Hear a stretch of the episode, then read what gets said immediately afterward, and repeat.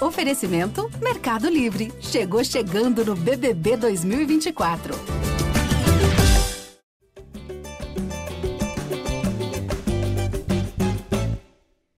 Fala, torcedor vascaíno! Tá começando o episódio 264 do podcast GE Vasco.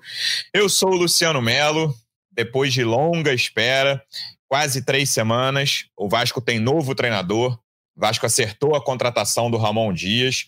A gente está gravando aqui para quem está ouvindo depois na tarde de terça. A notícia acabou de sair.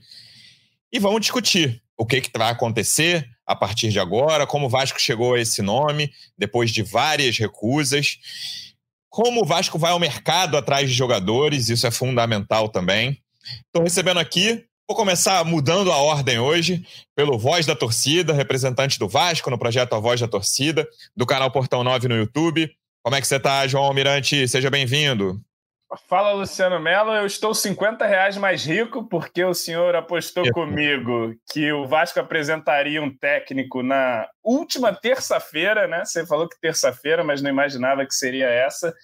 E finalmente é, encerra essa agonia né, que a gente já vivia. Acho que esses dias foram muito angustiantes para a torcida vascaína, essa falta de urgência, essa inoperância do senhor Paulo Brax, de Luiz Melo, enfim, do Departamento de Futebol do Vasco, da SAF, ou seja, de quem é que seja que mande lá no, no, no, futebol do Vasco. A gente precisava muito de um treinador para começar a vislumbrar alguma possibilidade. Né? O Ramon Dias chegou a ser especulado já muito anteriormente, lá no quando o Vasco demite o Barbieri, foi um dos primeiros nomes. Naquela ocasião, o Vasco negava, enfim, negou, procurou, parece, muitos e muitos e muitos outros alvos, rodou, rodou e decidiu agora pelo Ramon Dias. Aliás, acho que o Ramon Dias que decidiu pelo Vasco, né? Foi o camarada que chegou e aceitou esse desafio e tem realmente um desafio enorme agora, que é salvar o Vasco dessa pindaíba em que se encontra aqui a gente vai poder falar bastante, mas acho que as missões cruciais aí para o treinador é primeiro dar um,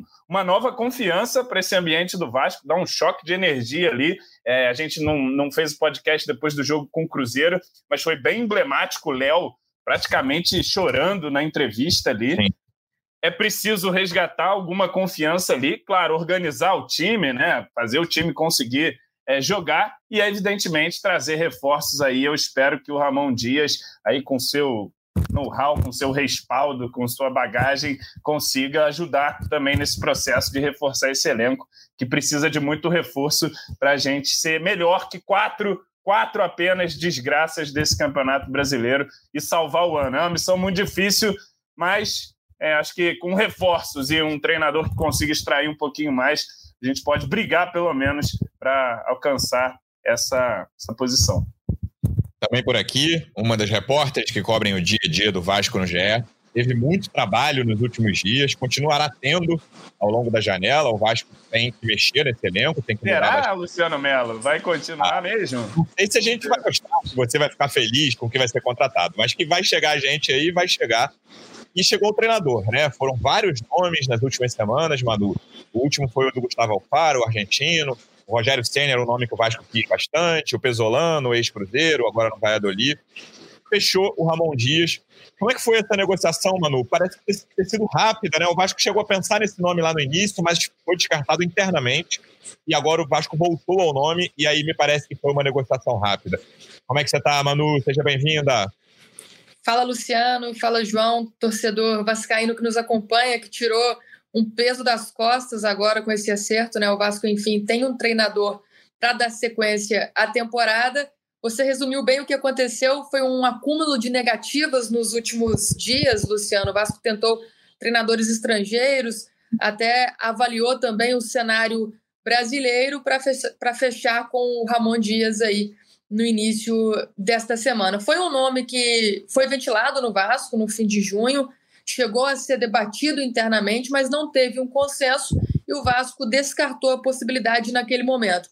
Aí, depois de ir atrás de outras possibilidades, né, alternativas como o Paulo Pesolano, que era o top 1 da lista do Vasco naquele momento, teve também o, o Gustavo Alfaro agora, mas antes o Cudê, o próprio Diego Alonso, enfim, o Vasco até avaliou também o, o Rogério Ceni que nem chegou a conversar com o clube, mas depois de avaliar muitos nomes, de tentar contato com alguns treinadores, conseguiu fechar, enfim. Ramon Dias é o nome da vez, ele é aguardado aí nesta semana no Rio de Janeiro, deve chegar amanhã aqui ao Rio para assinar contrato válido até o fim de 2024 e aí sim já assumir o comando do time e dar sequência também nesse planejamento de janela, porque vai ser fundamental para o Vasco ter o treinador junto para ir atrás dos próximos reforços. Né? Não que esse movimento esteja totalmente paralisado, mas o Vasco dava prioridade ao treinador para aí sim continuar a busca por reforços, porque é preciso ter também um, um consenso com o técnico que vai ser o responsável por liderar esse elenco aí até o fim da, da temporada. Tudo João. sem pressa, né, mano? Tudo ali com muita convicção e tranquilidade, graças a Deus. Diga. O problema, você. João, é que tem um processo ali interno, né? A gente ah. sabe é, dos problemas do Vasco, enfim, mas. Haja processo não, interno. Só não parece tem propósito, esse... Manu. Seu processo é infinito.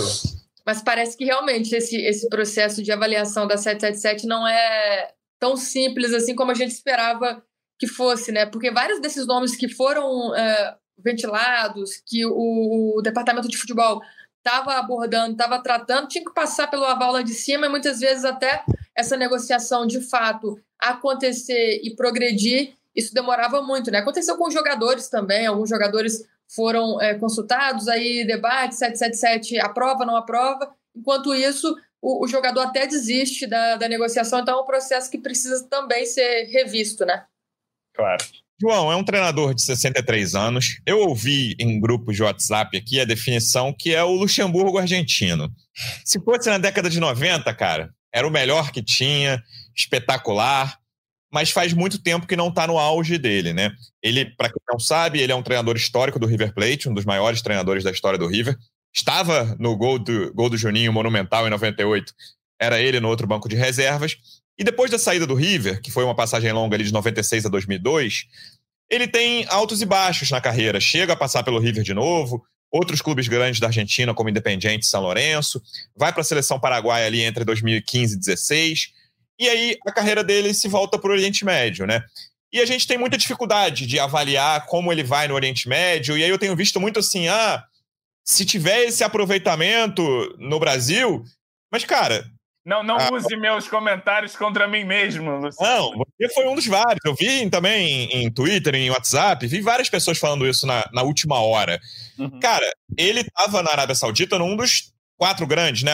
O Fundo Soberano foi antes da compra do Fundo Soberano, lá do, do governo da Arábia Saudita que está enchendo o futebol nacional de dinheiro. Eram quatro, são os quatro maiores clubes. Ele ficou em terceiro lugar. E aí ganhou a Liga dos Campeões da Ásia. Muito mérito. E aí as pessoas estão vendo pelo aproveitamento do cara na Liga Saudita, sendo que ele tava, pô, no Bayern de Munique, tá, no Bayern não, mas vai lá. Ele tava no Borussia Dortmund da Alemanha e, pô, o natural que tenha um alto aproveitamento. Ah, se ele tiver o aproveitamento que ele teve no Vasco, o Vasco hoje tá longe de ser o Borussia Dortmund, entendeu? Eu não sei quem. Pega o time aí que foi 15, 16, 17 da, da Bundesliga, é o que o Vasco é hoje, infelizmente, ou pelo menos o que o Vasco vai brigar no Campeonato Brasileiro de, 2020, de 2023, não tenho muita dúvida em relação a isso. O que, que, você achou, João? Antes da gente gravar aqui, de, de, começar a live, você falava comigo. Eu não gostei de início e dez minutos depois a esperança já tinha tomado conta do meu corpo. É... Como é que foi esse processo? É, é, por isso aí que você falou também, né? Primeiro, tinha, tem uma angústia muito grande. Eu estava dez minutos antes de ver a notícia do Ramon Dias, eu estava fazendo campanha para o Jair Ventura assumir o Vasco ali, achando que podia ser um, um cara que com experiência de fugir do rebaixamento e tal. O Ramon Dias, é, no, na, quando ele foi especulado inicialmente, é, um camarada meu que acompanha e tal, ele tinha me dito que o Ramon já era mais ou menos esse Luxemburgo aí que você é, descreveu, e isso não me animou tanto.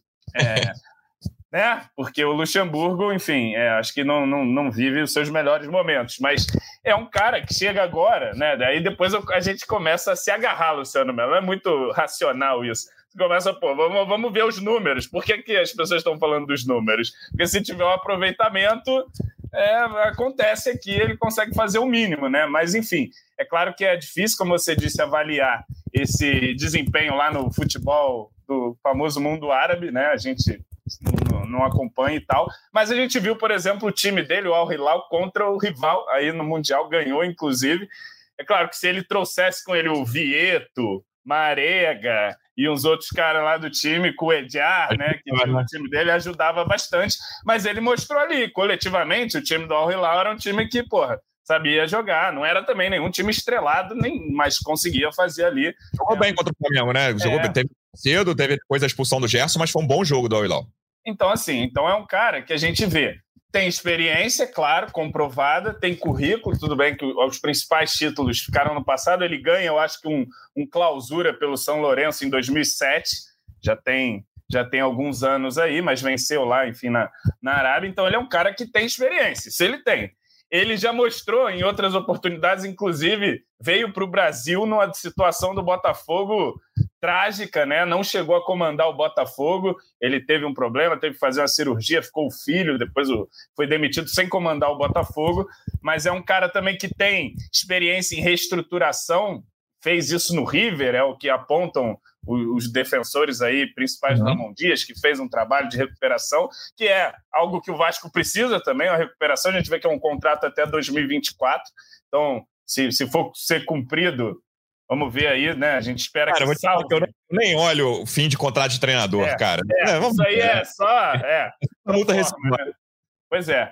Mas, enfim, Vamos ver, cara. Agora só não, não tem o que fazer a não ser torcer aí para esse cara é, chegar com uma nova energia ali, com outros jogadores também. Chegou o Medel. Eu espero que o Medel traga uma liderança ali, mais energia, né, ali para esse time, né? Um cara que tem também experiência e que o Ramon Dias a, a, o quanto antes chegue aí e comece o Vasco a ir atrás de reforços e, e tentar melhorar esse time para fazer o mínimo, né? Para fazer o mínimo de, de ser melhor que quatro times que também estão aí em muitas dificuldades junto com a gente nessa parte de baixo da tabela. Estamos a quatro pontos e faltam 24 jogos.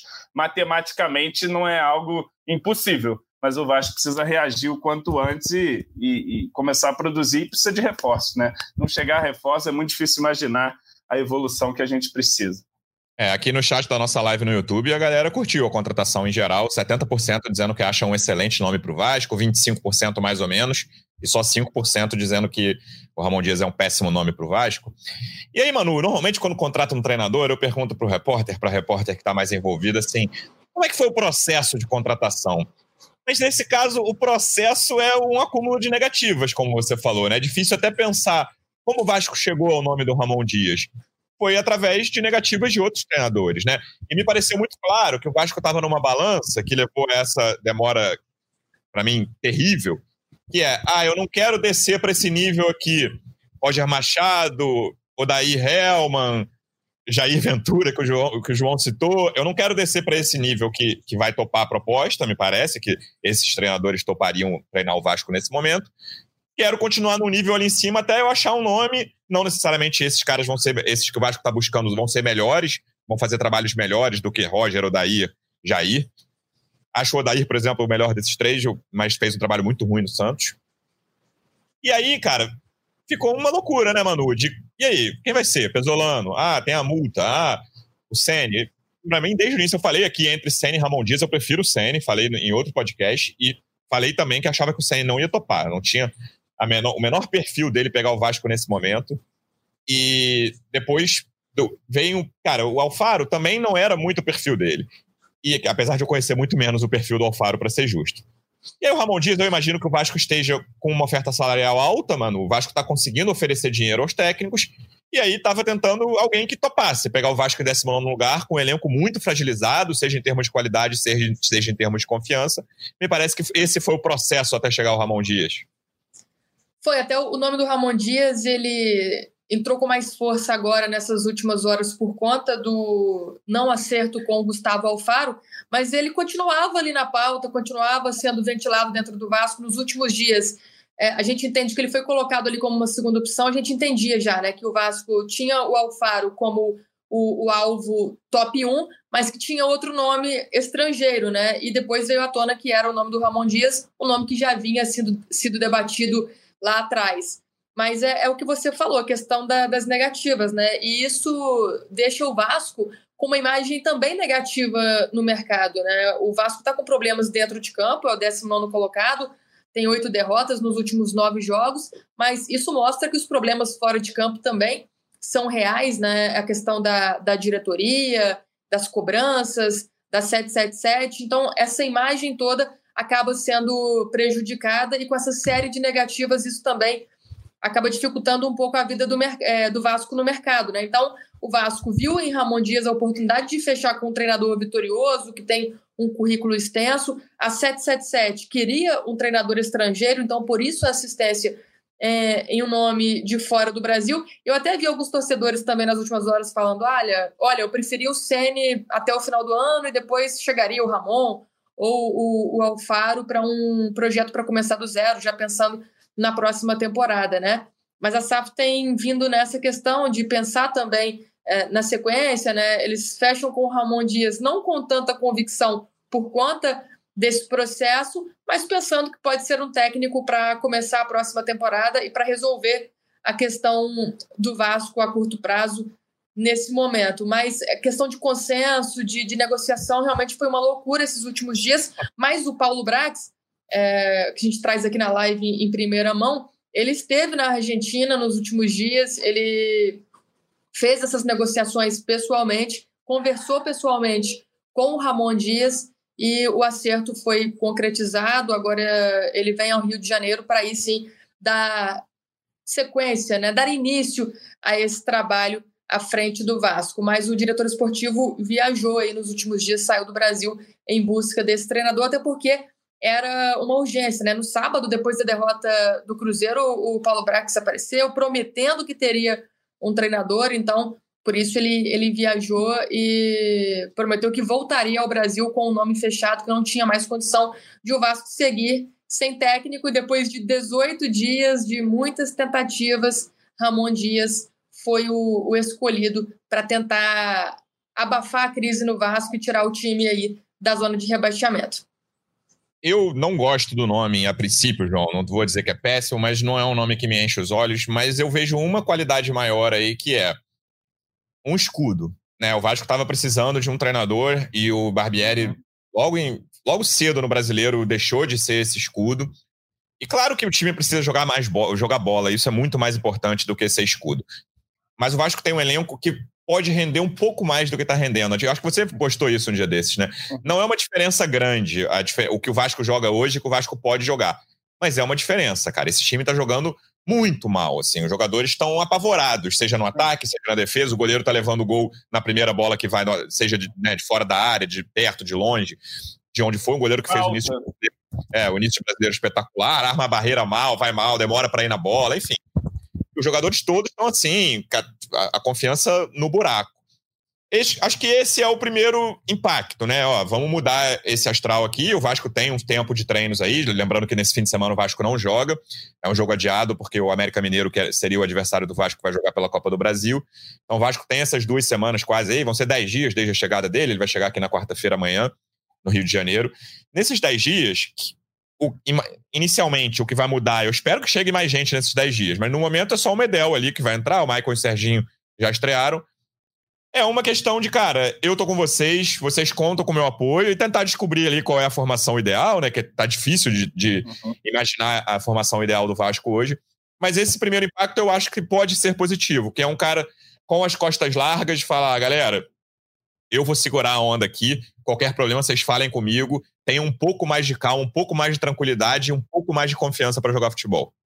É, ele, como você disse, acho que perfeito. Ele atrai os holofotes um pouco para ele, né? Agora, sim, é todo mundo. Ramon Dias, eu acho que é um nome que está tendo uma aceitação é, muito positiva, até, até de maneira um pouco surpreendente, assim, é, o tamanho da aceitação porque eu vejo como uma incógnita também. Vamos ver. É claro que, para quem não tem nenhum treinador, você ter um treinador que tem experiência e tal, que tem currículo, tem bagagem, tem tem ali know-how, tem, acredito eu, quero acreditar, uma capacidade de, de influir um pouco no mercado ali, trazer alguns jogadores, enfim, ajudar a mapear, que é muito importante. Então, acho que isso vai ser interessante. E, e, e, vamos ver, né, cara? Mas é, passa fundamentalmente por agir no mercado. agir no mercado. O Vasco precisa trazer jogadores aí para elevar o nível do seu time, senão nem com o melhor treinador do mundo vai sair muita coisa. Ele é claro que você falou aí que tem o Medel e tal. Acho que o Medel é um jogador que pode agregar tanto em campo quanto em aspectos de liderança ali, de, de, bravura, né? Um cara que sempre se notabilizou por ser capitão, por onde passou e tal. Então pode trazer isso aí um pouco para o time. Espero que também tecnicamente contribua, porque é um jogador, apesar dos 35 anos aí, que tem uma trajetória respeitável, não é nenhum grande virtuose da bola, não, mas é um jogador que os números mostram ser um jogador seguro ali e tal. Enfim, um jogador defensivo também. Mas tem que trazer jogador para o meio campo, né? Jogador para ataque. Tem que. É, talvez o Ramon Vamos torcer para recuperar também psicologicamente alguns jogadores. O Pedro Raul, que, que também não é nenhum grande craque, mas ele está impossível agora. Um jogador que, que era para ser um cara artilheiro do time e tal, que ano passado foi muito bem e que agora não consegue dominar uma bola sequer dentro de campo. Então, sim, vamos ver se o, se o Ramon Dias causa também esse impacto psicológico para esses caras saírem do buraco.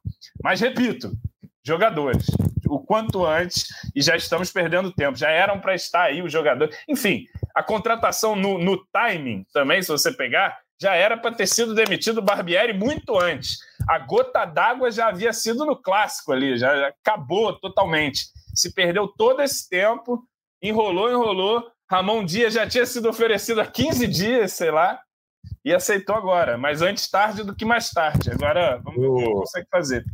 Eu Acompanhar os brothers na casa tem sido uma viagem incrível. E fora dela, temos muitos destinos para conectar você com o Brasil e com o mundo. Dê uma espiadinha em latam.com. Escolha o seu próximo destino e acumule pontos no Latam Pass, o programa de fidelidade oficial da Latam Airlines, onde você também pode aproveitar benefícios exclusivos escrevo uns tópicos aqui para não esquecer de falar antes do podcast. E você falou agora timing. Um deles era exatamente. Eu, eu escrevi isso assim: timing horroroso da saída do Barbieri. Eu, escrevi, eu escrevi isso para não deixar de falar sobre isso. Porque o que aconteceu, Manu, e aí eu quero já né, fazer uma transição pra, da chegada do treinador para a chegada de possíveis reforços, é o Vasco, a partir do jogo do Flamengo, estava muito claro, e a gente conversou várias vezes aqui, que a passagem do Barbieri, eu lembro que eu e Manu fizemos um podcast pocket logo depois do, da, da, goleada do Flamengo, uma hora depois do fim do jogo, depois da coletiva do Barbieri. Me e tá, a gente, dessa. É, e a gente falou, cara, tá com pinta de fim de ciclo. O Vasco, o Barbieri não conseguiu fazer esse time jogar e o time tá sendo, foi atropelado pelo Flamengo. E aí era, lembro, sempre lembrando, jogo contra o Inter seis dias depois, uma data FIFA 10 dias sem jogar.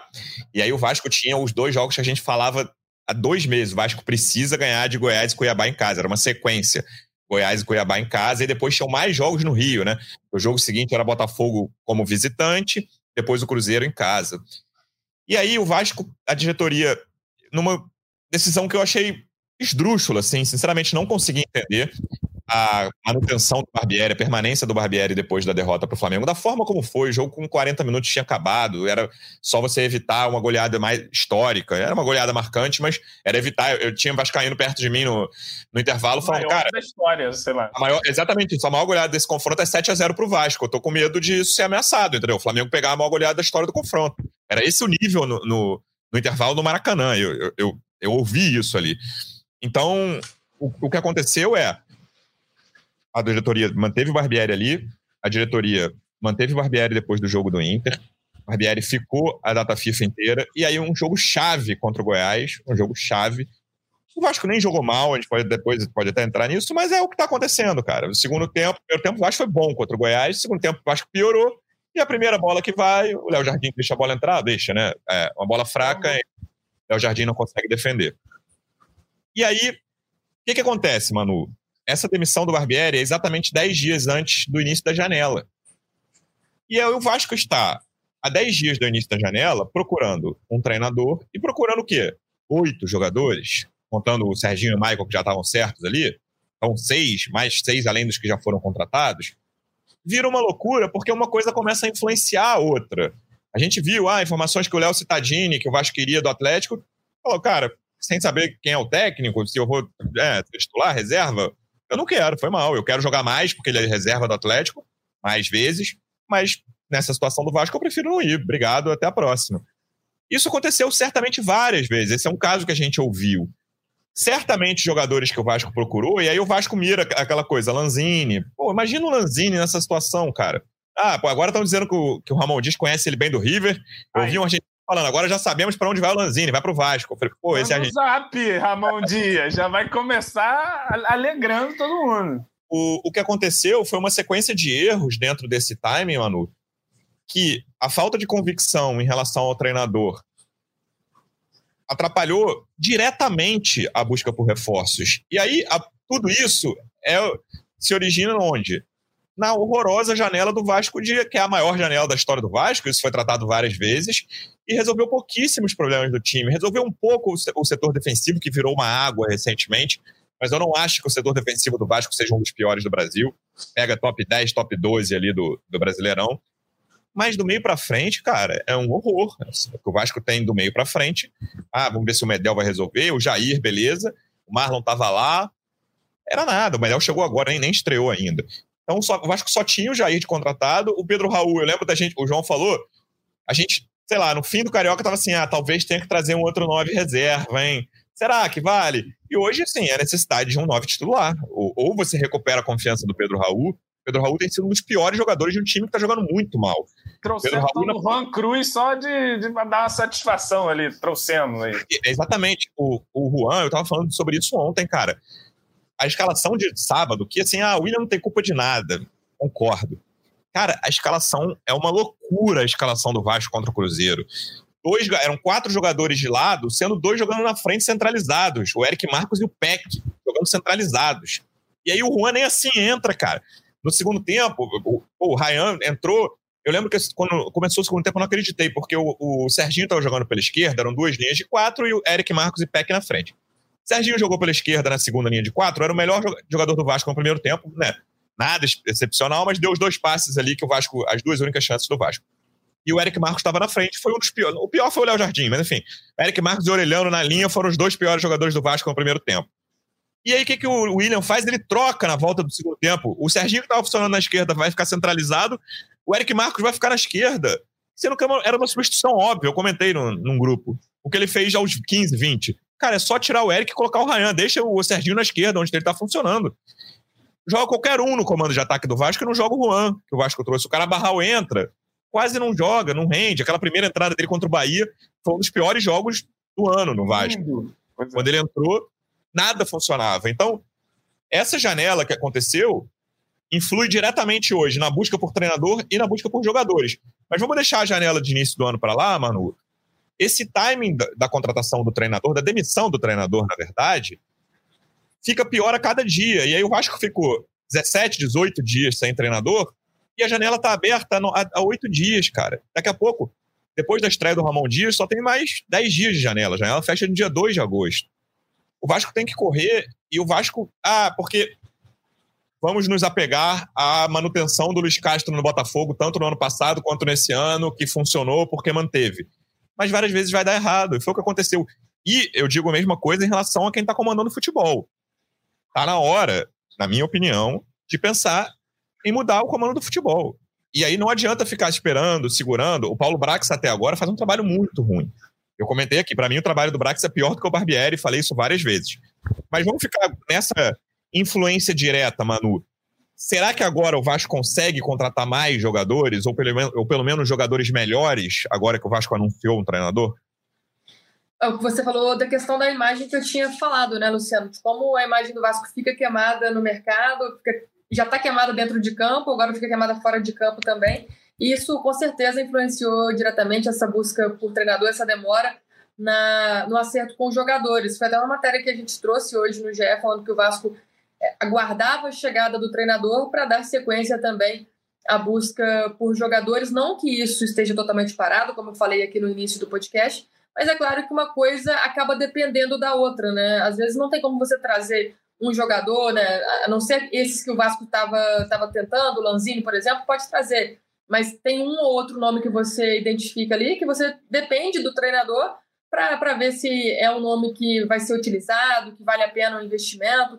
E o Vasco está com essa questão de dinheiro, né, que não consegue trazer um jogador, não consegue comprar um jogador, até está esticando a corda na questão de, de salários, por exemplo, e com isso pode trazer alguns nomes melhores aí nessa janela, mas a demora do Vasco para definir o futuro do Maurício Barbieri com certeza foi fundamental para essa campanha ruim que o time está fazendo agora no, no Campeonato Brasileiro, né? Eu saí de férias depois desse jogo contra o Flamengo, quando a gente gravou aquele podcast. O Vasco é... nessa situação e você de férias, é Manoel Ribeiro. Eu que disse situação. na ocasião o seguinte, João, disse assim, olha, eu acho que o Barbieri está mais perto do que nunca de ser demitido e acreditava que a demissão fosse acontecer mesmo naquela semana, né? O que a gente ouviu foi que não só é, a diretoria do Vasco, mas a 777 travou também muito esse processo porque acreditava que deveria insistir no treinador, que não era o momento de é, queimar, crucificar ninguém ali, mas acontece que o Vasco já vinha de uma sequência muito ruim e o problema é que não vinha mostrando nenhuma evolução, né? Não vinha mostrando nenhum sinal de que poderia melhorar. Aí vem o jogo contra o Inter e aí sim eu acho que foi o, o maior erro depois dessa partida, com é, aquele tempo, aquele período ali até o jogo contra o Goiás, o Vasco não ter definido, porque era algo iminente, a gente sabia que ia acontecer, poderia ter acontecido antes, para não piorar tanto a situação do Vasco, como acontece nesse momento, o time é o 19 colocado. Então, acho que houve uma demora, houve um erro, sim, na questão da definição do futuro do, do Barbieri.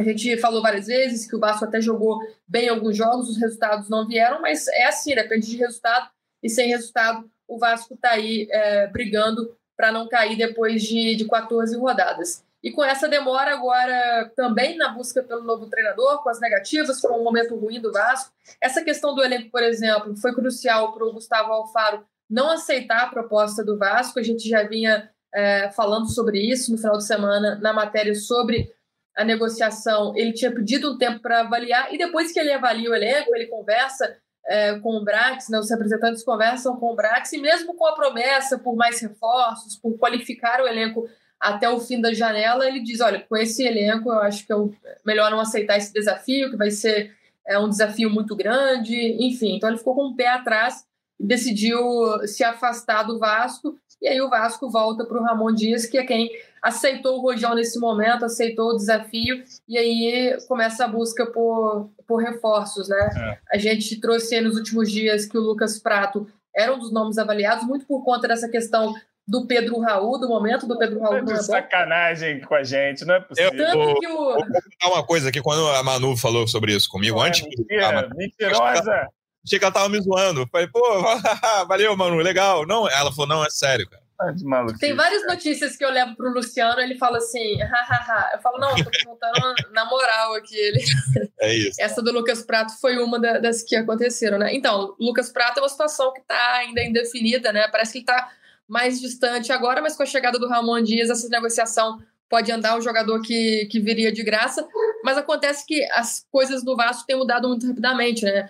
Até o fim de junho ali, primeira quinzena, sei lá, a gente perguntava, ah, o centroavante vai vir, o Vasco vai buscar? Não, essa posição a gente não quer, essa janela a gente entende que outras posições devem ser prioridade. Isso mudou, claro que a situação do, do Pedro Raul também contribuiu para que o Vasco mirasse o mercado em busca de uma outra opção ali para ser centroavante, mas o Vasco tem que ter como prioridade o meio de campo, camisa 10 não pode deixar de vir nessa janela, a própria zaga pode ser que venha, que venha mais um reforço, né? O Lianco foi um que foi avaliado. Lateral esquerdo, o Vasco entrou em campo no sábado sem um lateral esquerdo, com o Piton suspenso, teve que improvisar o Léo. Então são muitas lacunas depois de mais de 100 milhões de investimento, depois da maior janela da história do Vasco. O Vasco ainda vive com essas lacunas e além desses problemas, é, você falou da escalação do meio para frente ali, Luciano, uma média de idade de 22 anos, né? Serginho, de 28, era o jogador mais experiente do setor. Então o Vasco continua apostando na base, mesmo depois de ter desembolsado toda essa grana no início da temporada. É. Cara, se, assim, se houvesse o um mínimo de racionalidade, demitiam o Barbieri no clássico, acabou o clássico, ó, valeu Barbieri. Já, já ia com o interino ali contra o Inter, mas já mapeando o mercado, falando, ó, vai ter aqui esse intervalo de 10 dias, é Goiás e Cuiabá em casa, é, vamos virar a chave da torcida, trazer um treinador ali já na segunda para começar um trabalho, enfim. E, e, a gente poderia, quem sabe, estar tá numa situação um pouquinho melhor agora, claro, mas já ali mais definido e indo no mercado aqui. O treinador é esse tal. Vamos fazer as contratações que a gente precisa fazer. Mas não fizeram isso, deixaram a corda ir até o máximo até trazer aí. Agora vamos torcer muito para o Ramon Dias conseguir resgatar muita coisa nesse time psicológico, organização e, e começar a pontuar o quanto antes. Já na estreia, vamos ver. O que, que você imagina de posição para ser reforçada, João? Posições no plural. Ah, Luciano Melo, respondo essa pergunta desde o primeiro episódio e é a mesma resposta. Tem que trazer ali, acho que trouxeram um volante, o Medel e tal, para ser esse cara mais de, de, de contenção ali. Precisa certamente de meias, né? Um ou dois, mas meias. Precisa de atacante, talvez um de lado, um, um atacante centroavante aí. E vamos ver, vamos ver se chega, né? Isso é o mínimo, né? É, Falou-se muito, eu lembro que é, no final do Carioca falou: vamos chegar a seis, seis jogadores aí, posições e tal, antes do brasileiro. Aí depois reduziu para três e os três foram Cocão, Carabarral e Juan Cruz. Agora, Exato. enfim, vamos ver o que, que esses camaradas. Não quer nenhum arrumam. lateral, não, João? É, pode ser também, bota aí um lateral, mas assim, eu vejo as prioridades ali, o setor de, de frente, assim, do time, porque é realmente precário ali, a gente depende só de garoto, chegou o Serginho, você viu que o Serginho chegou, e ele já meio que ganhou a posição ali, não ganhou? Nessa primeira atuação ali. Não, não, Vasco.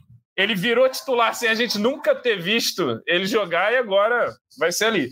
Precisamos de, de opções da meia, do ataque ali, para qualificar esse time. É, mas, claro, se puder trazer 11 jogadores novos aí, mano, eu também não, não reclamaria. E olha, botaria o Ivan no gol, hein?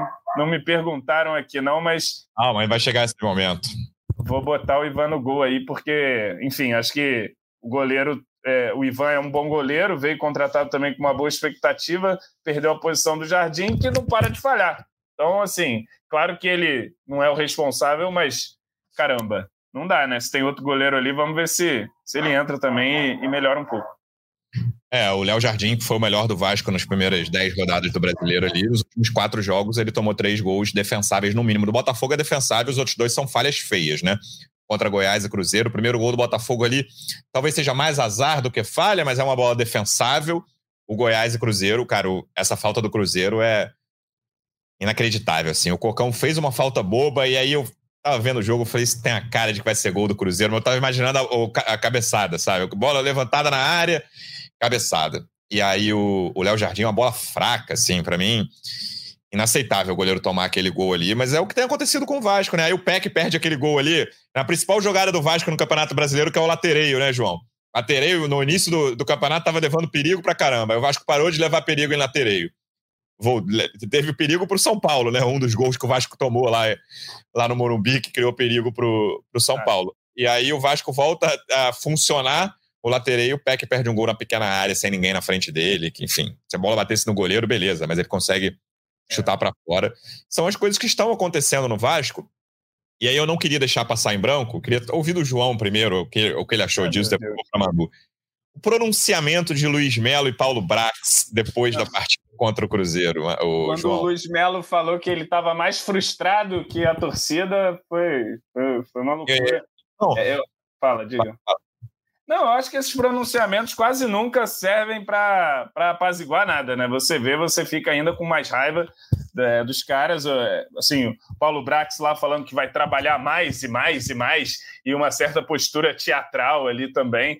E, enfim, e o Vasco afundando aí na tabela, e os caras como se nada, né? Eu acho que isso que é o que traz mais angústia. O Vasco já viveu vários péssimos momentos, né, assim, na sua história, e eu nem preciso ficar recapitulando aqui, nem voltando muito no tempo. Mas momento de angústia, igual a gente estava agora, olha, porque a inoperância dos acabou, caras... Acabou o momento de angústia, João? Estava no, no Não, passado? Estamos, continuamos angustiados, mas a inoperância desse tempo, a falta de urgência, é uma sensação de abandono, assim, que eu acho que a gente não sentiu em nenhum outro momento. E, bom, pelo menos a situação do treinador foi resolvida, essa angústia acabou e agora a gente segue na angústia de ver se esse time vai conseguir desempenhar o mínimo, né? E se vai conseguir agir no mercado. Para a situação que o Vasco está, era, como a gente disse no outro episódio, pô, abriu a janela, já estão inscritos aí cinco jogadores e, claro, já tem um técnico que tinha que ter sido demitido, pô, 15 dias antes do que você demitiu. E, e enfim, a gente está agora com um técnico para ver agora o mercado e aí o que, que nós vamos trazer, né? Já perdemos um jogador que fez proposta porque falou: olha, sem treinador não tem como eu dar uma resposta. E aí fica essa situação esdrúxula, né? O treinador perguntando: não, beleza, mas tem reforços? E o possíveis reforços perguntando: não, mas bom, tem treinador? E aí não tem nenhum dos dois, né? E fica a gente à deriva aqui. Vamos ver se o Ramon Dias chega amanhã. É amanhã, Manu? Tem que botar o bonezinho já, o casaquinho e tá dando trem de tarde, se possível. Mas, enfim, tem que chegar logo e, e começar a, a, trabalhar aí para reforçar esse time.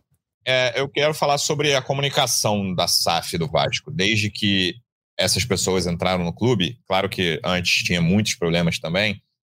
E aí eu vou centralizar nas pessoas que mandam no futebol, né? No Luiz Melo e no Paulo Brax, que estavam ali naquele pronunciamento que durou 3 minutos e 35 ao todo. E eu fiquei constrangido. É uma mistura de constrangimento e não entender, né? O que, que, que, eles foram fazer ali, cara?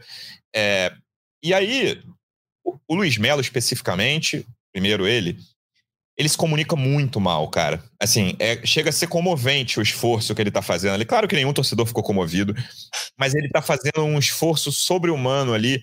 Ele, ele é muito ruim na comunicação, assim, muito ruim. Ele, ele, ele falou por 1 minuto e 35 segundos. Eu olhei lá no YouTube do Vasco. Ele pediu desculpa três vezes. Ele falou: ah, vai chegar, mais, vai ter mais uma visita da 777. A gente está vendo como vai fazer isso aí.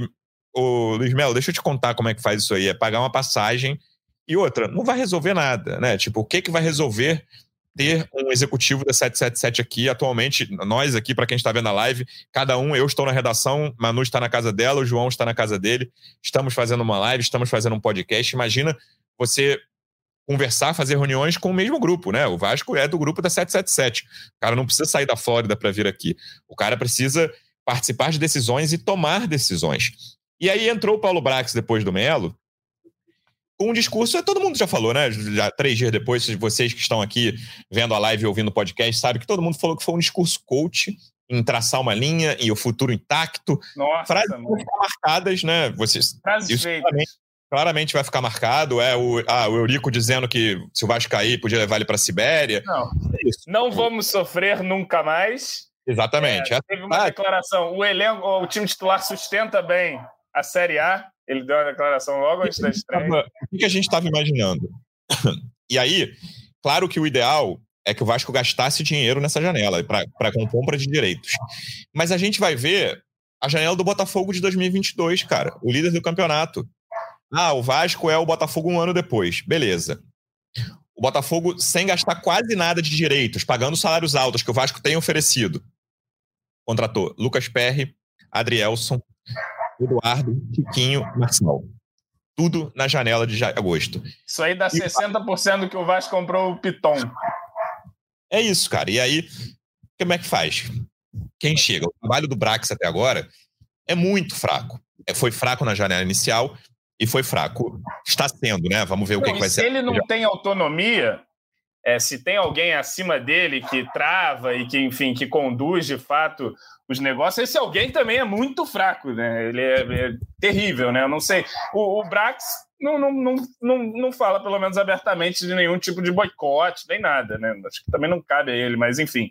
Mas realmente esse trabalho, quando você bota em perspectiva, estava correndo no Twitter ali, o time do Botafogo lá, o investimento na, na compra de fato, e, e o que o Vasco gastou para fazer esse time né? Que é um time incompleto ainda, assim, assim os jogadores não formam um time titular ali para competir. É e aí, eu entro na parte do Luiz Melo, João, porque eu, é, a gente, nosso último podcast faz uma eternidade isso, né? Oito dias. Foi no dia que saiu aquela reportagem da Josimar sobre a 777. Uhum. E aí, a torcida do Vasco, é, acho que, enfim, de forma justificada, ficou preocupada. Eu tenho minha opinião, minha opinião em relação a isso, que é no futebol, a 777 fez a parte dela, 777 Miami, digamos assim. O que está acontecendo de muito ruim é a incompetência de quem está aqui. Principalmente o Paulo Brax no comando do futebol, mas Luiz Melo tem participação, Abel tem participação, Barbieri tem participação. Qual jogador... a participação do Abel, não sabemos, né? Porque Exatamente. é uma eminência parda ali. Então, mas tem uma questão estrutural que é centro de treinamento, São Januário. A estrutura em si me preocupa muito em relação ao que a 77 tem feito, ou melhor, ao que a 77 não tem feito com o Vasco. Por incrível que pareça, na minha visão, o futebol é onde eles estão entregando o que eles prometeram. Mas aí, pelo menos em termos de dinheiro, o que eles prometeram foi é, porque tem a, a, frase do Josh que vai tudo. Né, esquece o que eu tô falando. A frase de acabar o orçamento é uma maluquice completa. E que para acabar a diferença de orçamento entre Flamengo e Vasco. Mas eu acho. Vai lá, não tem problema assim. Esquece a frase de entregar o que prometeram, eu tava errado. Mas é um problema menor, porque a questão é: precisa ser cobrado quem tá, quem tá executando esse orçamento. Que são Luiz Melo e Paulo Brax. E aí, cara, não adianta a SAF ficar se apegando. Ah, porque Lá no Botafogo, o Luiz Castro estava sendo criticado, ficou e levou o time à liderança. Em algum momento você precisa trocar, cara. Precisa mudar as peças. E beleza, o Paulo Brax não dá para tirar no meio da janela. Eu concordo que ia ser problemático tirar um diretor esportivo, um diretor de futebol que faz as negociações no Eu meio da janela. Eu até concordo, mas já tô quase discordando de, disso também. Mas está na hora de cobranças no sentido. E aí não precisa vir para o Brasil, né? O representante da 777. Pode fazer isso de Miami. Falar, cara, a gente precisa mudar. Luiz Melo, por que, que, o Vasco não investiu em estrutura? Por que, que o Vasco ainda está devendo é, parcelas de compra de jogadores? O que, que vai acontecer? Por que esse aporte não pode ser antecipado? Isso tudo precisa ser cobrado. E essas pessoas, principalmente Paulo Brax e Luiz Melo, têm responsabilidade direta no problema que o Vasco está vivendo hoje. É, pois é. Acho que, que a gente precisa resolver vários gargalos. Né? Um deles é a estrutura. É, tá, faz parte do acordo da SAF o investimento em estrutura, tanto do CT profissional quanto da base. E por enquanto o que a gente vê são só desculpas sobre burocracia do terreno. Ah, porque nesse terreno aqui é, não, não é do Vasco, tem um, um negócio do governo que cedeu para o Vasco, o Vasco não pode passar para a SAF, enfim, isso tem que ser resolvido. Vai ser ali? Não vai? Vai ser em outro lugar? Então onde que vai ser? Isso a gente não vê acontecer. Tem a questão de São Januário também, o Vasco precisa é, otimizar o seu estádio, né? Não, não tem como mais São Januário estar na configuração que está. E, e assim, é claro que precisa de uma reforma grande, uma coisa estrutural de fato, uma ampliação e tudo mais. Mas enquanto isso não acontece, tem que ter o um mínimo de zelo também com São Januário, que é também uma obrigação da SAF, e a gente vê que não há zelo algum, né? Muito pelo contrário, agora não está tendo nem público, então imagino que está mais largado ainda do que já estava quando o público estava frequentando, mas são coisas que tem que melhorar enfim, a gente precisa é, melhorar em todos os aspectos, né? E, esses aspectos são importantíssimos não só para agora, mas para o futuro do negócio e o futuro do futebol do Vasco. A gente ainda está preso numa estrutura do século passado. Os times já estão com. É, não tem nem mais CT, mas é a cidade do time e tal. E a gente está aí tentando terminar um CT, né? Tentando ver como é que vai fazer com o estádio. São Januário sempre é alvo de promessas nas eleições, não, vai reformar, vai fazer o caramba, e, e, a gente nunca vê nada sair do papel. Agora tem uma promessa, me parece, de potencial construtivo, um decreto aí, para ver se vai sair, se não vai sair, para ver se é, começa essa obra, mas são, são muitos problemas a serem resolvidos e a gente não vê é, essa, essa proatividade, né? não é informado sobre o que está acontecendo também. Vai aí o problema de comunicação. O nosso marketing hoje chega a informação que está com 33 mil sócios o Vasco, que é o patamar que o Vasco estava antes de dar o boom que levou o Vasco a ter esse time com o maior sócio. E a gente veio decaindo. Teve aí a pandemia que influiu nisso ali num momento, mas é claro, tem a falta de confiança hoje, principalmente, a falta de, de credibilidade e de empatia junto com o torcedor. O que eu estou vendo hoje na internet é muita gente falando: não vou ser mais sócio, não vou pagar, vou me desapegar desse negócio. Eu sei que a galera fala as coisas muito de cabeça Claro. Chega o Ramon Dias, ganha três jogos, o pessoal está reativando o plano de sócio, vai no estádio, caramba, porque a gente, no fundo, só quer ver as coisas dando certo. Mas hoje, é, essa essa, essa falta de empatia, né? essa falta de comunicação, essa falta de identificação mesmo. Né? O Luiz Melo, com a questão dele ser é, rubro-negro e tal, que já, já é um, um peso, enfim, e ainda se ele fosse um rubro-negro e estivesse fazendo um excelente trabalho, acho que as pessoas estariam dispostas a ignorar isso, mas não é, é nem de longe o caso, né? A gente vai vendo aí é, o time definhando em, em, vários cenários, no marketing, na questão dos sócios, no futebol, então, que fica exposto para todo mundo. A gente, mesmo com o orçamento que teve, e aí inclui o senhor Paulo Brax, que é o responsável da pasta, o Vasco teve um orçamento para fazer um time digno. Não tem ninguém que vai me convencer do contrário. O Vasco nunca, em nenhum dos outros anos, teve capacidade de contratar jogadores, trazer jogadores que não estavam necessariamente encostados. E Também trouxe ali alguns bons, mas não concluiu esse trabalho deixou ali muitos jovens achando que eles iam segurar a bronca, não segurou e hoje o Vasco faz a, a pior, vai encaminhando, né? O seu, o seu pior rebaixamento, o rebaixamento em que mais evitável dos rebaixamentos que teve. E claro, é, estamos anunciando aqui na live do técnico novo. Eu espero que não aconteça, né? A gente começa a falar dos problemas do Vasco, a gente começa a entrar nessa conclusão. Mas vamos ver aí se o Ramon Dias consegue impactar o departamento de futebol Vasco de forma geral. A gente sabe que o futebol andando, outras alavancas do clube tendem a andar também, porque, por exemplo, fazer marketing para um clube nessa desgraça é uma dificuldade imensa, enfim, é complicado também.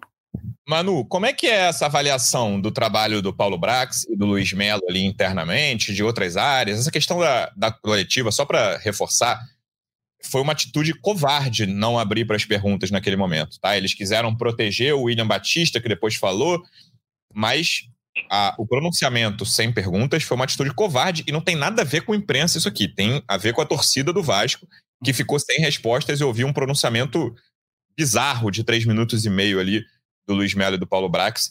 Como é que é essa avaliação feita? Porque o, o Paulo Brax, no fim das contas, o chefe dele é um pouco o Luiz Melo, mas é um pouco o Johannes Spors, que não fica aqui, né, Manu? E o Luiz Melo, os chefes dele, certamente estão diretamente nos Estados Unidos. O Luiz Melo, Manu, só para completar, ele pode demitir o Paulo Brax? Luiz Melo chegar e vou mandar embora o Paulo Brax. Sozinho, por conta própria, ele não pode, né? É, essa é a questão. Apesar da autonomia que eles têm, para o Luiz Melo decidir é, sobre isso, ele precisa levar para cima na 777.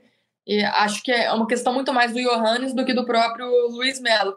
Mas essa questão da, da comunicação, né, a gente já vinha cobrando aí nos últimos meses essa comunicação mais clara da, do Vasco, dos dirigentes, né?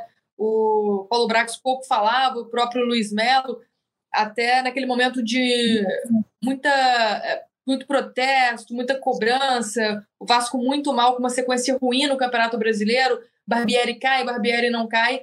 A, a, gente vinha cobrando e nada, né? Eles tinham falado antes do Campeonato Brasileiro começar, depois não vinham se pronunciando e sempre que falavam não tinham é, decisões, não, não tinha nada muito esclarecido para a gente trazer para o torcedor. O que aconteceu no sábado é que você dá um pronunciamento com os jornalistas presentes, acho que não faz muito sentido, né? Uma coisa é você gravar um vídeo para Vasco TV, enfim, e fazer assim esse pronunciamento, mas tendo a oportunidade de abrir a pergunta para o jornalista, sabendo que a torcida está tensa, furiosa, é, precisando de informação, sem saber o que está acontecendo dentro do, dentro do clube, eu acho que isso não faz muito sentido da forma como aconteceu e as coisas que foram faladas, né, não condiz muito com o que a gente estava acompanhando nos bastidores. Acontece que o Vasco está realmente muito fechado nesses últimos dias, nessa missão de buscar o treinador e de é, recalcular, corrigir a rota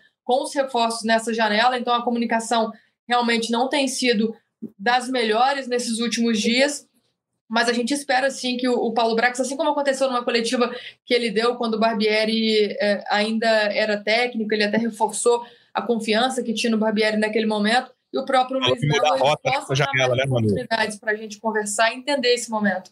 Foi nessa coletiva que o Brax falou em mudar a rota nessa janela e até agora né, a gente está esperando porque Maicon, Serginho, o Maicon muito lento na estreia dele, né? A gente falou rapidamente do Serginho. Nossa! Pô, dava, dava, até certa pena quando o Bruno Rodrigues, ali, atacante do Cruzeiro, botava na frente do Maicon. Aconteceu isso umas duas ou três vezes. Eu acho que ele até posicionado ali na área, ele tal disfarça, né? Mas quando, dá, quando é tapa na frente do Michael, já viu que é complicado. É, o capaz não fica muito, de... muito para trás no tapa para frente, não, mas. É, enfim, acho que dos estreantes, acho que o Serginho fez uma boa estreia, tá? Assim, dentro de um time que não existe e dentro das expectativas que se tinha, ele, bom, deu dois bons passos ali, deu um balão ali, mostrou que tem alguma, alguma empatia com a bola de futebol. Vamos ver se, se ele acrescenta de fato aí na, na sequência. Mas nessa questão das avaliações, Lu, só completando, né, do trabalho do Brax, do trabalho do Luiz Melo, existe essa avaliação de cima, né? O Nicolas Maia, que é o chefe de operações da 777, está até chegando ao Brasil nesta terça-feira para uma semana de reuniões, para avaliar o trabalho que está sendo feito e ajudar também nesse processo de contratações de reforços aí na sequência, mas esses dois têm sido avaliados nos últimos meses, principalmente por conta das cobranças externas, dos protestos da, da, torcida. Os nomes estão sim na mesa da 777, a gente já ouviu sobre isso, sobre essa questão do trabalho ser avaliado, deles balançarem no cargo ali em algum momento, mas nunca foi uma corrente tão forte de que o, o Braques e o Luiz Melo não seguiriam, teriam chances de serem é, demitidos, né? Então a 777 eu acho que ainda vai manter os dois no cargo, pelo menos até o final da temporada, para poder fazer uma avaliação completa, como eles dizem, né? Mas que há uma insatisfação, há uma corrente de insatisfação com o trabalho que está sendo realizado no Vasco, isso há. E o próprio Vasco também há também é, essa insatisfação com a 777. Então a gente já está vendo que algumas rupturas internas têm acontecido e a própria associação, né, que hoje tem um poder muito menor do que já teve um dia, mas já existe também é, esse descontentamento, enfim, essas cobranças internas, aí vai gerando ali algumas, algumas picuinhas, mas dentro do Vasco há muitas divisões nesse momento, e é o que a gente fala sobre questão de dentro e fora de campo. Os dois ambientes estão com problemas. É, teve um tweet, estava até falando com o Baltar, não, Marcelo Baltar, aqui, nosso companheiro que também cobre o Vasco. Nada, a associação cobrando. Ah, a gente recebeu denúncias sobre o estado de São Januário, que é da SAF. Ficou uma maluquice, uma esquizofrenia que eu já acho. É, Para mim já é um erro, tá? Estratégico você ter dois perfis, um do clube e um da associação. Já acho isso errado. E aí agora um cobrando o outro, gente pô, já basta rival falando mal do Vasco, né? Já, e tem muito motivo para falar mal do Vasco. Agora você tem um, um Vasco cobrando o outro em rede social, cara. Uma loucura isso, sabe? Isso tem acontecido.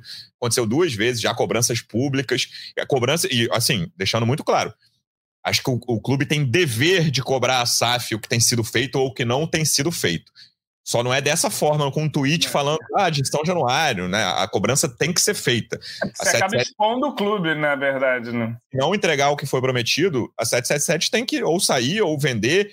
E eu, eu não tenho nenhum apego ao, à empresa 777, sabe? Acho que isso, às vezes, a torcida do Vasco fica nessa, e, e rivais também, mas é sacaneando, normal. Cara, se quiser revender para outro que vai investir mais, pô, beleza, cara. Vai lá, entregou. O que não pode, porque eu acho que é o pior cenário para todo mundo, inclusive para 777, é o Vasco ficar largado, o Vasco ficar na segunda divisão, o Vasco vai ter muito menos receita, o Vasco fazer negócios ruins com liga, com venda de direitos comerciais. Esse é o pior cenário para todo mundo, cara. E aí eu espero que isso não aconteça, mas nas últimas semanas está acontecendo, está se desenhando um cenário de, cara, o que, que, o Vasco vai fazer? O Vasco está em 19, o Vasco perdeu oito dos últimos nove jogos no Campeonato Brasileiro. O que, que vai acontecer? Não vai ter treinador durante 17 dias, 18? O, os reforços vão ser o Maicon e o Serginho. Agora, beleza, veio o Medel, que eu acho um bom reforço. Quem mais vai chegar? O Vasco não tem salário? Cadê o, o Tiquinho do Vasco, que veio praticamente de graça para o Botafogo? Cadê o Marçal? Cadê o Eduardo? Cadê o Esses caras, eles cavaram um buraco tão ruim para eles que deixaram o Vasco numa situação de repelente de jogador, né? Está lá nove pontos, o estádio, torcida já, tentou quebrar o estádio, está suspenso, time. Mas isso foi cavado por eles próprios, né? Por subestimarem, como você já disse há alguns programas atrás, o nível do Campeonato Brasileiro. Se acreditou que o time montado até a primeira janela seria suficiente para chegar justamente agora em julho Pô, vamos aqui, vem pro Vasco, estamos aqui em décimo, chega aqui mais você, mais você, a gente faz um negócio aqui, tem um dinheiro alto para oferecer de salário, você se tornaria de alguma forma atrativo. Foi exatamente o que fez o Botafogo. Ele começou o campeonato, estava ali no meio da tabela e tal. Chegou a ficar uma rodada na zona, mas não afundado ali antes da janela, né? Pois é, mas aí eu lembro que eu fui ver alguma. Botafogo, nessa altura, tinha uns 20 pontos aí no campeonato. Ah, sim, sim. Tava ali, de boa para contratar. E fez um, um puta de um trabalho, né? Que não foi feito no Vasco. Não foi feito. O Vasco gastou muito dinheiro, assim, em jogadores. É, eu acho que no começo da janela, quando começaram a gastar joga é, em jogadores, o que, que se pensou? O que, que eu pensei, por exemplo? Porra, os caras estão pagando 15 milhões aí no lateral, pô, vão pagar 20 no, no meia, vão pagar mais no, e, e, vão montar o time, né? Mas não, eles tinham um orçamento limitado, a cento e poucos milhões ali, né? Pelo que, que, que falam, pelo que diz aí as negociações, e consumiram isso em jogadores que, que não serviram nem para formar um time titular completo para o Vasco, que e... não dependesse de Alex Teixeira, Peck, Figueiredo entrar. A gente começou a titular o, o campeonato com o Rodrigo, pô que não viajou para os Estados Unidos na pré-temporada, começou a titular do Vasco. Então, assim. É, e não muito. Né? mexendo de forma importante na estrutura do clube, que é fundamental, é. inclusive para aumentar receita, cara, porque isso que é a maior loucura para mim. A 777 quer ter receitas, então, cara, você precisa de um time melhor e você precisa de uma estrutura melhor, de divisões de base, de profissional, de tudo isso. Foi até conferir. A 777 assume o controle dia 2 de setembro do ano passado. São 10 meses, então até agora é um trabalho muito decepcionante da 777. E, ah, fez, teve um orçamento maior no futebol, sim, até porque era promessa. Se não tiver o aporte, o Vasco pode. A associação até pega de volta o futebol. É um trabalho muito decepcionante e vamos ver aí, tem mais 20 dias de janela, o que, que vai ser feito em relação a reforços. Já que treinador foi uma longa novela encerrada hoje, uma novela muito maior do que deveria ter sido, porque se contar o jogo do Flamengo, que é, o, é a data para mim, a data zero ali de acabou a condição do Barbieri estava muito claro, até a cara do Barbieri ali estava muito clara, se contar aquele jogo é dia 5 de junho. Então é mais de um mês de uma novela que acaba hoje, dia 11 de julho, do dia 12. Uma novela que começou mais tarde do que deveria e terminou Exatamente. mais tarde. Não, mim, eu, eu, eu, dou a data inicial da novela quando sai o terceiro gol do Flamengo ali no primeiro tempo, cara. Para mim ali tava, ó, acabou é. o trabalho do Barbieri, já não tem mais condição, é só você segurar e o Vasco ainda esperou duas semanas, esperou o Inter, esperou o Goiás, a semana da data, da data FIFA, esperou o Goiás e ficou três jogos. Só uma coisa, até para defender o Barbieri nisso aí, que fez o trabalho ruim. Os três jogos do William Batista foram assustadores a atuação do Vasco nesses três jogos. Contra Cuiabá, que ganhou, contra Botafogo e contra Cruzeiro. Os, os, piores jogos do Barbieri foram do Flamengo e provavelmente o do Coritiba. Teve o do ABC Cara, no Brasil. Esse, na a Copa gente Brasil. falou pouco hoje do Vasco Cruzeiro, que foi um jogo terrível. Foi um dos piores jogos do campeonato, tá? Do, dos campeonatos do mundo. É. Cruzeiro não fez nada para ganhar o jogo, cara. É, é, o tipo do jogo que tipo, você não sabe o que fazer quando acaba. Quando acaba, não, porque o jogo acabou com 44 do primeiro tempo. A né? dinâmica 40... é meio Goiás, né, também. Quando a bola entra ali, você. Tipo, caiu a casa. Né? O Vasco, não, o, segundo tempo horroroso, conseguiu ali com um latereio ter uma chance que perde na pequena área. Vamos ver os próximos passos. Hoje a gente vai voltar na próxima partida, lembrando que o Vasco fica sem jogar na próxima rodada. O jogo contra o América Mineiro foi adiado, só reforçando. É um presente de aniversário para mim, Luciano, mas eu não sabia. É meu aniversário vai ocorrer nesse dia, intervalo dia aí. Dia 17. O Boa. Jogo, é, o jogo é dia 15, Ó, eu acho, né? A gente começou falando disso, eu vou fazer o Pix de 50 reais do João, porque eu, eu só não falei a terça-feira que era, eu falei que o Vasco ia contratar o técnico na terça passada, mas devo, devo não nego, vou pagar hoje e o Vasco vai voltar a jogar no dia 23, ou seja, no outro domingo, daqui a 12 dias, contra o Atlético Paranaense, em São Januário, portões fechados, 6 e meia. Mas a gente volta talvez antes com edição extraordinária. Vamos falar de treinador, vamos falar de reforço e talvez desse jogo já. É isso. Hoje teve muito assunto na live. Queria agradecer a audiência muito alta aqui no YouTube, também no GE. E agradecer a você que está ouvindo o podcast até o fim. Manu, obrigado mais uma vez pela presença e até a próxima. Valeu, Lu, valeu, João, valeu, torcida vascaína. Vamos em busca de novidades, em busca dos reforços do Vasco. Tomara que venha coisa boa aí, porque tá precisando, né? E vamos atualizar também lá no GE. Globo tudo sobre a chegada do, do Ramon Dias ao Vasco. É isso, João. Obrigado mais uma vez pela presença e até a próxima. Valeu, Luciano. Valeu, Manu. Bem-vinda de volta das suas férias merecidas. É, tempo que você não participava aqui. E Vamos ver, é o louco Ramon Dias aí, vamos ver o que, que você apronta, meu querido. Chegar lá dando um grito com todo mundo lá, já, já vai estar tá fazendo alguma coisa. Vamos ver se o Vasco sai desse buraco. É isso, é como o João falou no início, é ficar na frente de quatro times, né? Não é um caso extraordinário, não precisa fazer uma arrancada histórica, é ficar na é. frente. Eu time. vejo o pessoal falando, o Fortaleza arrancou e foi para Libertadores. Eu não preciso. É, é eu sim. posso ir para a 16 posição ali nessa arrancada que. Tamo aí. Chegar na última rodada em 16. Só importa ficar no dia 16. Vamos ver se Ramon Dias consegue isso. Torcedor Vascaíno, obrigado mais uma vez pela audiência. Até a próxima. Um abraço. Vai o Juninho na cobrança da falta.